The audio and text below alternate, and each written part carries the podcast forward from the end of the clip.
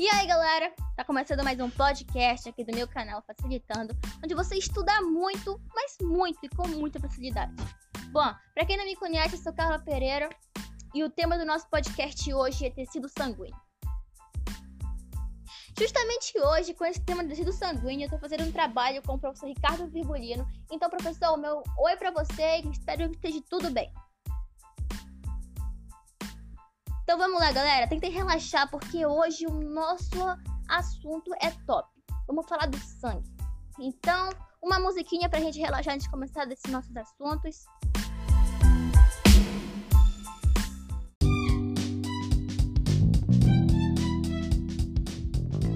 Bom, pessoal, agora vamos iniciar o nosso tema que é tecido sanguíneo, falando sobre o sangue. O sangue, ele é um tipo especial de tecido conjuntivo por quê? Mas o que é o tecido conjuntivo? O tecido conjuntivo é um tecido de conexão. As suas principais funções são: o número 1, um, fornecer sustentação, e o número 2, preencher os espaços entre os tecidos. E, além disso, no tecido sanguíneo, no sangue, vai haver a predominância de células e de fragmentos celulares derivados das células tronco hematopoéticas, ou como eu posso, gosto de chamar, das CTH, que é um um pouco mais curto esses fragmentos de células podem chamar também de hemácias, leucócitos, plaquetas e entre outros que vão estar no nosso sangue. São conhecidos como elementos seguráveis do sangue. Ficar imersos no nosso plasma sanguíneo, que nós vamos estar mais adiante.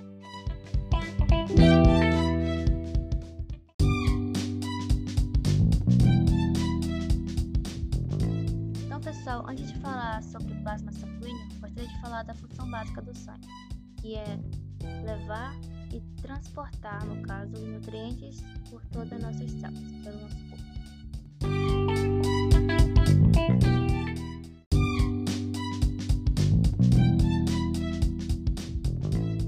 Então, pessoal, agora que vocês já conhecem ah, sobre as funções básicas do sangue, eu vou falar sobre o plasma sanguíneo. O plasma sanguíneo é a parte líquida do nosso sangue, composta por 91,5% de água e 8,5% de solúvel, sais, nutrientes, enzimas, bases, proteínas. As proteínas plasmáticas são produzidas principalmente no fígado e elas exercem diferentes funções no nosso organismo. As principais proteínas produzidas que estão presentes no plasma são albuminas, globulinas e fibrogênios. As albuminas participam do controle da pressão osmótica, o que é importante para trocas de substâncias entre os capilares sanguíneos dos tecidos. As globulinas incluem os anticorpos que atuam defesa do organismo. E os fibrogênios é uma proteína plasmática que participa do processo de coagulação sanguínea.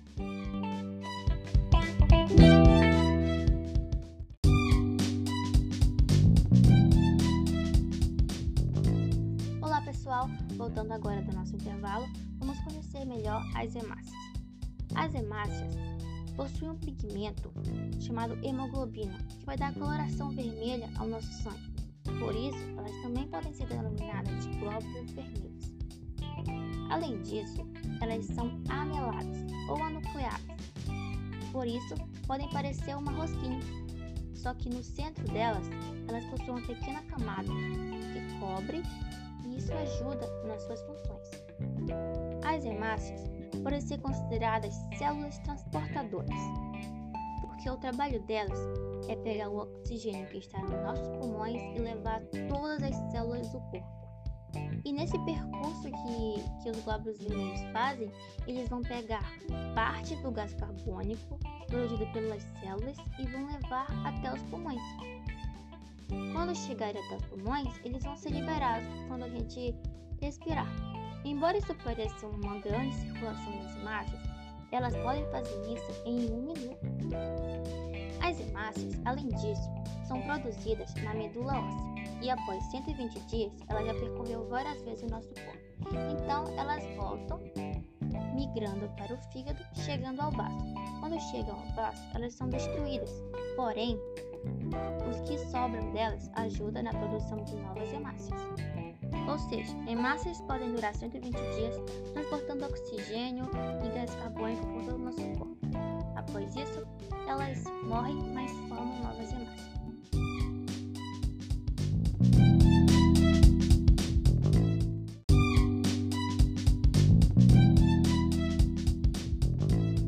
E agora, gente, vamos falar sobre os leucócitos.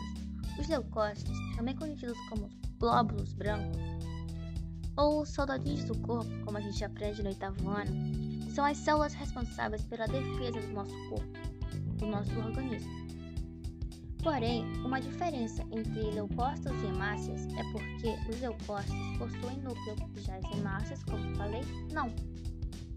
Característica muito interessante dos leucócitos é as diferentes formas que eles possuem. Cada forma para proteger um tipo de vírus ou de bactéria ou protozoários que estejam tentando nos, nos fazer ficar doentes.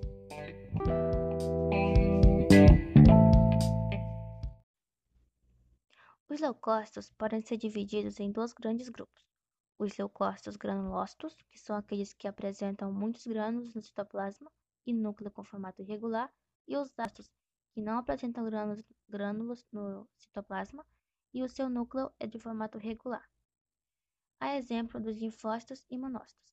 É importante destacar que os linfócitos podem ser subdivididos em linfócitos B ou T, de acordo com o tipo de função desempenhada por eles no sistema imunitário.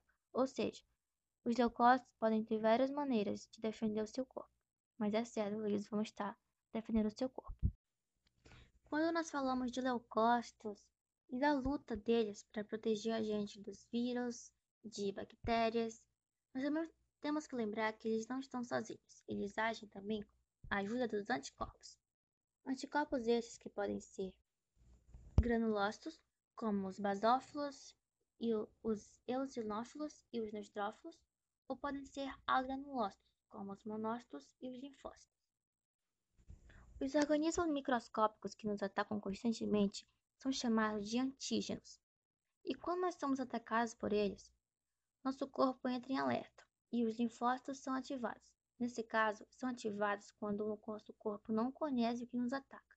Os linfócitos são responsáveis pela identificação do que está nos atacando. Ele vai fazer uma identificação do vírus, da bactéria, ou seja, do antígeno, e vai chamar, depois que ele identificar, chamar os leucócitos, uns vão começar a tentar destruir esse vírus, esse antígeno, e outros vão chamar os outros tipos de leucócitos, como os basóficos. Uns vão começar a fazer fagocitose, ou seja, vão começar a englobar esses, esses antígenos no nosso corpo. Os leucócitos o que eu posso chamar de um superpoder, uma capacidade de sair dos nossos vasos sanguíneos para poder nos defender de forma melhor.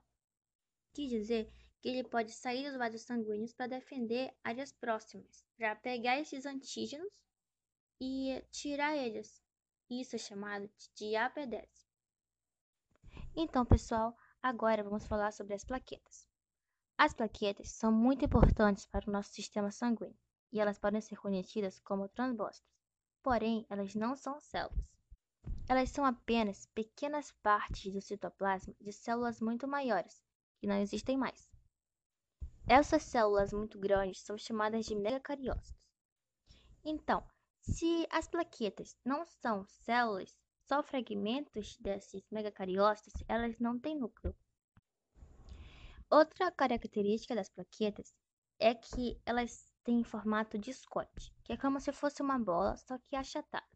Elas são muito menores em relação aos glóbulos brancos e aos glóbulos, mas os trombócitos têm grande importância em relação a proteger o nosso corpo. Eles são verdadeiros salva-vidas. Como por exemplo, se em algum momento nós sofremos um acidente, uma lesão em algum lugar do nosso corpo e, tiver, e tivermos perdendo sangue, as plaquetas vão perceber isso e vão correndo para fechar esse local. Elas vão formar o chamado tampão plaquetário, que vai reduzir a hemorragia até que a coagulação sanguínea se inicie. Dessa maneira, nós não vamos perder os nossos elementos segurados do nosso sangue, que são os deus, muitas plaquetas e também as hemácias. Ou seja, elas vão impedir que o nosso sangue saia do corpo. Mas então, o que é a coagulação? A coagulação é quando é quando as plaquetas vão produzir uma substância chamada tromboplastina, que quando se ligarem a outras substâncias do corpo, vão produzir como se fossem fios minúsculos, chamados de fibrina, que vão impedir que o nosso sangue saia do nosso corpo. Mas como assim? Eu vou te explicar. Quando a fibrina é criada, as plaquetas vão usar essa fibrina para criar como se fosse uma rede no local do seu ferimento, que vai impedir que o sangue saia, até mesmo células muito maiores que elas, como as hemácias e até outras. Bom, pessoal, voltamos do intervalo eu gostaria de agradecer a você que escutou esse podcast e dizer que vamos ter a parte 2, análise de um hemograma completo e falar sobre os tipos sanguíneos para você. Muito obrigada, professor Ricardo Vigolino, e eu espero que você tenha gostado. Pessoal, eu sou Carla Pereira e esse foi mais um podcast aqui no Facilitando.